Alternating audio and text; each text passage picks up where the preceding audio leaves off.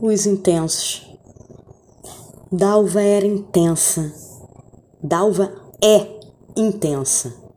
Quem é intenso nunca era.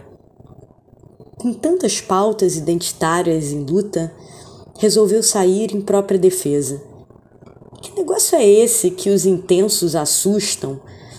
Eles servem como um bom drink no momento eventual de euforia?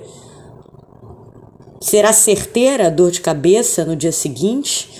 E o melhor será que partam e voltem mês que vem? Numa sala de aula, na lista de chamada, cabem nomes e sobrenomes de pessoas com medos, desejos, tristezas, desconhecimentos, bobagens, timidez escancarada ou em algum canto do corpo, repressões, loucuras ditas ou pensadas em algum lugar do peito. Dalva sabia que ninguém nasceu, saiu da barriga da mãe disposto a sacaneá-la. Sofria de falta de cuidados.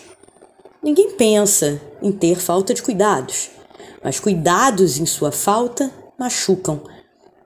A lei separa machucados por querer e sem querer.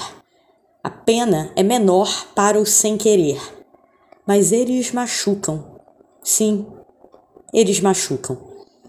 Você é adorável, mas você assusta. Volta semana que vem. Dalva se sentiu uma pizza que o endocrinologista liberou uma vez por semana. Pode pesar mais que isso. Pode incomodar a digestão. Incomodar Dalva sentia-se um incômodo cada vez que ouvia: Calma, você é ótima, mas preciso respirar uns dias. Você é uma enxurrada, talvez eu não suporte. Ótima, mas saia.